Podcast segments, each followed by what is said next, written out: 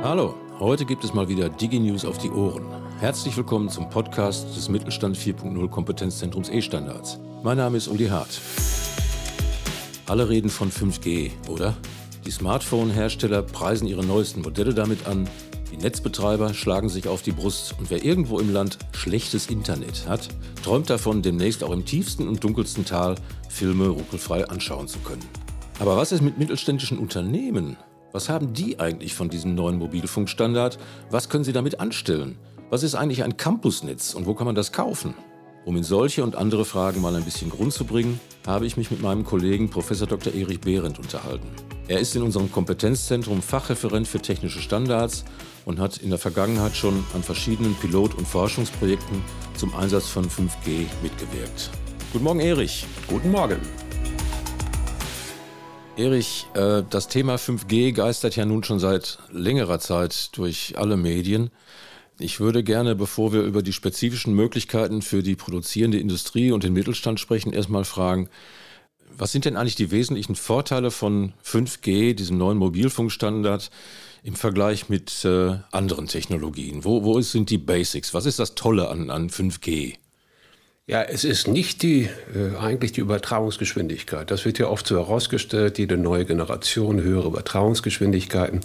Das steht hier gar nicht im Vordergrund, sondern äh, das Einzigartige, so wie wir das in Deutschland machen, ist, dass jeder ein privates Mobilfunktelefonnetz selber aufbauen kann. Also ein sogenanntes Campusnetz. Das soll nicht irritieren, hat nichts mit Hochschulen zu tun. Auf dem privaten Gelände kann jeder sein eigenes Mobilfunknetz als Telefon aufbauen. Das ist eine. Zweitens extreme Latenzzeiten, das heißt sehr geringe Latenzzeiten. Die einzelnen Akteure im Netz agieren sehr schnell untereinander und äh, es ist ziemlich abhörsicher, sehr stabil. Äh, das ist die Abgrenzung dann zu WLAN-Netzen oder anderen alternativen Netzen. Also es geht nicht, wie so häufig kolportiert wird, darum, in irgendwelchen Tälern im Sauerland ruckelfrei auf dem Smartphone Videos gucken zu können, sondern das Thema Latenz betrifft ja dann, so wie ich dich jetzt verstehe, doch mehr ein ja, industrielles Umfeld. Ja, die großen Firmen, die große Gelände haben, Industrieparks oder ähnliches, können dort natürlich Assets nennen wir die, also Sensoren, Aktoren, in Echtzeit quasi vernetzen, stabil vernetzen, was sonst nur über Kabel ging. Und wenn man sich vorstellt, man müsste da überall Kabel ziehen äh, und das macht das ein Riesenaufwand, insbesondere auch bei mobilen Geräten wie zum Beispiel Roboterfahrzeugen oder ähnliches. All das können Sie über 5G gut vernetzen dort, deswegen sind die schon relativ weit. Und äh, so versuchen wir halt den Nutzenvorteil herauszubekommen, dass wir an dezentralen Orten eine stabile Funkverbindung haben. Das kann durchaus im privaten Bereich auch das Video im Tal im Sauerland sein. Aber wir wollen natürlich, dass gerade kleinere und mittlere Firmen Außenarbeit, dezentrale Arbeit neu unterstützen können. Was sind denn das beispielsweise für Arbeiten? Ich habe da noch nicht, noch nicht wirklich ein Bild. Also Fahrzeugsteuerung, Robotersteuerung, ja, das kann ich mir vorstellen. Aber wenn du jetzt vom Außenbereich sprichst, äh, was wären denn da so Tätigkeiten, die ähm, geringe Latenzen brauchen, wenn es um Datenübertragung geht? Geringe Latenzen sind eigentlich dort, wenn wir in der automatisierten Kommunikation sind, das heißt also Störungsmeldungen, Fernwartung. Das heißt, wir haben Gerätschaften, die auf einmal Messwerte haben, die nicht korrekt sind und sie können quasi in Echtzeit darauf in der Zentrale reagieren. Das heißt, da brauchen Sie geringe Latenzen und äh, das kann man damit realisieren, wenn wir Dialogkommunikation haben. Sie sind im Handwerk und haben dort im Heizungsbereich äh, eine Problematik, dann können Sie tatsächlich eine Mini-Videokonferenz ad hoc einrichten mit Kolleginnen und Kollegen und fragen, hat jemand schon mal das Problem gehabt? Wie löst man das unter den Verhältnissen? Heute ist es so, dass wir sehr viele Wegeaufwendungen haben, gerade im Handwerk. Wir haben das ja in drei Betrieben mal gemessen und das ist erstaunlich, dass da Gesellen am Tag über zwei Stunden quasi unnütz immer wieder Material holen oder Fahrzeiten haben. Das kann man verringern, also die Arbeitsproduktivität erhöhen und die Arbeitsqualität erhöhen. Aber andererseits können Sie und können wir dann eben Maschinen automatisiert in Echtzeit verknüpfen und äh, das ist quasi Industrie 4.0 im verteilten Bereich. Äh, Sie brauchen dafür keine Kabelverbindung. Jetzt muss ich da nochmal nachhaken. Dieses Beispiel ähm, mit den Installateuren, das ist aber nichts, was dann innerhalb eines Campusnetzes funktioniert, oder? Da ist der Installateur dann Gott weiß wo und kann sich trotzdem in Echtzeit über 5G mit Kollegen beraten, sprechen, Dialoge führen und ähnliches. Ja, das ist noch der Haken. Das, was wir in der Fläche haben als 5G, ist ein Bluff. Das ist 4G plus. Das heißt, man wählt sich in das 4G-Netz ein und dann geht es erst in 5G und dann wieder in 4G und dann zum Empfänger. So sind auch die meisten Endgeräte, die Smartphones oder ähnliches, die heute mit dem Label 5G am Markt sind, sind keine richtigen 5G-Geräte, die kommen jetzt erst raus. Das heißt, was wir auch erproben, ist quasi in diesen Campusnetzen eine Anwendung, die wir in der Fläche vielleicht im übernächsten Jahr dann haben, aber dann haben wir es. Das heißt also, wir können dann im Prinzip auch in der Fläche diese Nutzenvorteile haben. Das bezieht sich auch auf die Sicherheit. Denn das sollte man jetzt nicht vergessen. Wir haben täglich Angriffe auf das Internet der Dinge und an die Kommunikation. Zum Teil sind es ja sehr wertvolle Daten und 5G ist dort wesentlich sicherer. Und wenn man da ein bisschen technisch einsteigt, wir können auf 5G bestimmte Sachen integrieren, die wir mit anderen Mobilfunknetzen nicht können. Das ist zum Beispiel der neue DECT-Standard, den wir als schnurloses Telefon kennen. Das ist ein Hochsicherheitsstandard, den wir jetzt neu definiert haben. Der läuft auch unter 5G. Oder wir haben zeitsensibles Ethernet. Das ist das entscheidende Datenübertragungsprotokoll in der Industrie. Das läuft auch unter 5G. Das ist aber was für Insider, die sich mit Automatisierungskommunikation beschäftigen. Für den normalen Handwerksunternehmer, für den normalen Pflegedienst ist es einfach so, wenn eine pflegende Kraft irgendwo vor Ort arbeitet, kriegt sie eine Mobilfunkverbindung hin oder nicht.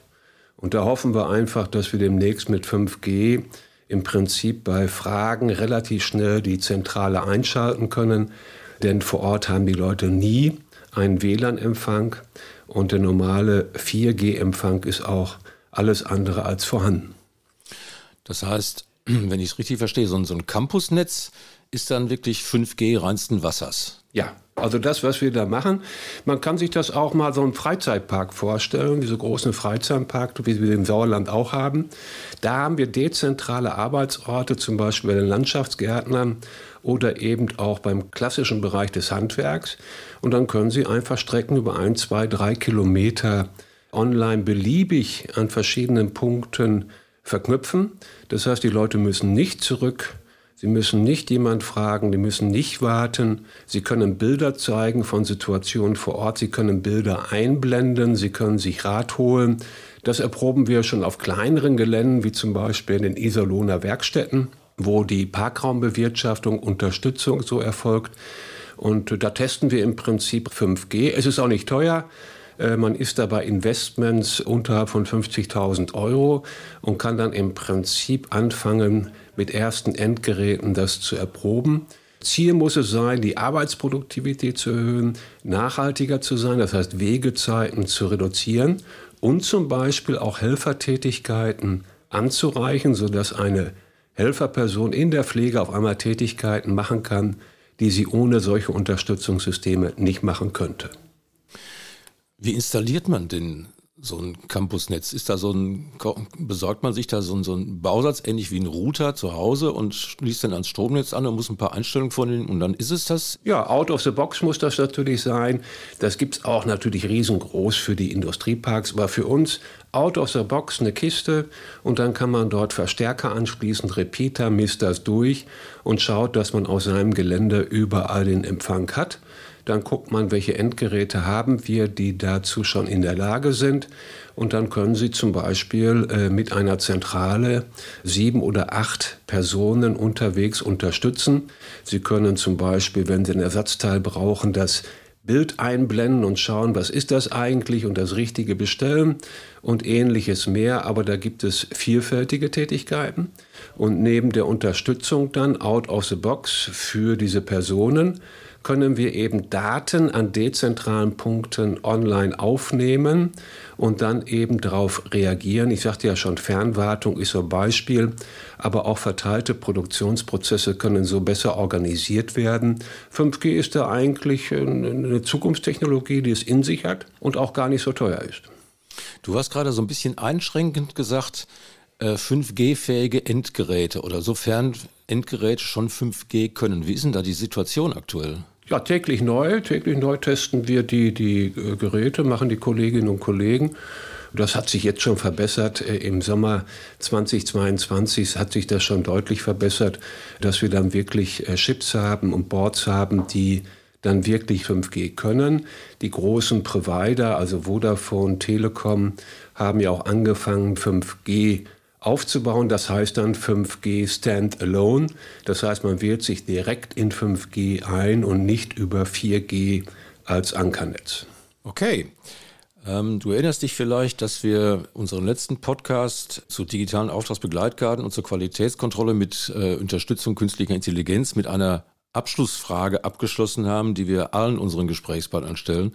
Nur haben wir beide dieses Thema schon seinerzeit in Folge 24 abgefrühstückt. Deswegen an dich mal heute eine etwas andere, etwas modifizierte Frage.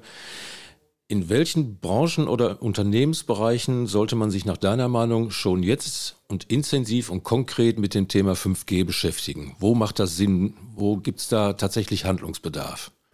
Ja, wir haben äh, ja hier Förderkulissen. Das sind ja ein bisschen auch Forschungsprojekte, also 5G NRW, das Land fördert.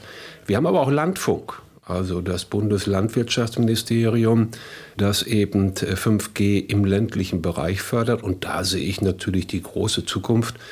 Wenn ich mir vorstelle, ich habe dort ein ähm, Sanitärheizungs- und Klimaunternehmen, habe ein Einzugsgebiet sagen wir, von 30 Kilometern im ländlichen Bereich, äh, habe schon Probleme, irgendwo Mobiltelefons nie zu realisieren, geschweige denn 4G. Wenn ich dort dann 5G habe, dann habe ich natürlich ganz andere Möglichkeiten, im Prinzip Wegeaufwendungen zu reduzieren, zu verbessern. Pflegedienste sind ähnliches, Logistikdienstleister. Überall dort, wo wir Bewegtbildkommunikation im Dialog haben, ist es hilfreich. Das heißt also bis hin zu erweiterter Realität oder VR-Brillen, die uns unterstützen können. Und das Zweite ist, dass man eben Maschinen online besser verknüpfen kann. Und da muss man einfach sehen, wir haben das im 3D-Druckbereich ja mal getestet. Das heißt, da gibt es Akteure, die 3D-Zeichnungen machen. Es gibt diejenigen, die das ausdrucken und andere, die eben die Modelle haben wollen. Da können sie auf einmal dezentrale Arbeitsformen im Land realisieren. Das heißt also Remote Working, Heimarbeit in einem ganz neuen Umfeld. Das heißt also Sachen zu machen, die bis vor kurzem gar nicht vorstellbar waren. Sehr schön, vielen Dank. Ich bedanke mich. Lieber Herr Kollege, danke für den Kaffee, danke fürs Gespräch. Bitte. Und noch einen schönen Tag. Ciao. Tschüss, Erich. Soweit mein Kollege Erich Behren zum Mobilfunkstandard 5G. Ich hoffe, seine Anmerkungen haben für ein bisschen Klarheit gesorgt. Falls Sie in einem persönlichen Gespräch mehr über 5G und die Anwendungsmöglichkeiten erfahren möchten, seine Kontaktdaten finden Sie auf unserer Website www.estandards-mittelstand.de Ebenso die von meinem Kollegen Ansgar Rahmacher, der ebenfalls an einem der Pilotprojekte beteiligt war. Außerdem auf der Website jede Menge Blogbeiträge, Faktenblätter, Expertengespräche, Best Practices, Videos und vieles mehr zu allen möglichen Aspekten der Digitalisierung im Mittelstand. Stöbern Sie da einfach mal ein bisschen, vielleicht bringt Sie das ja auf Ideen. Für heute mal wieder herzlichen Dank für Ihr Interesse. Herzliche Grüße aus der offenen Werkstatt Hagen, alles Gute, bleiben Sie gesund und immer dran denken, E-Standards, genau richtig für den Mittelstand.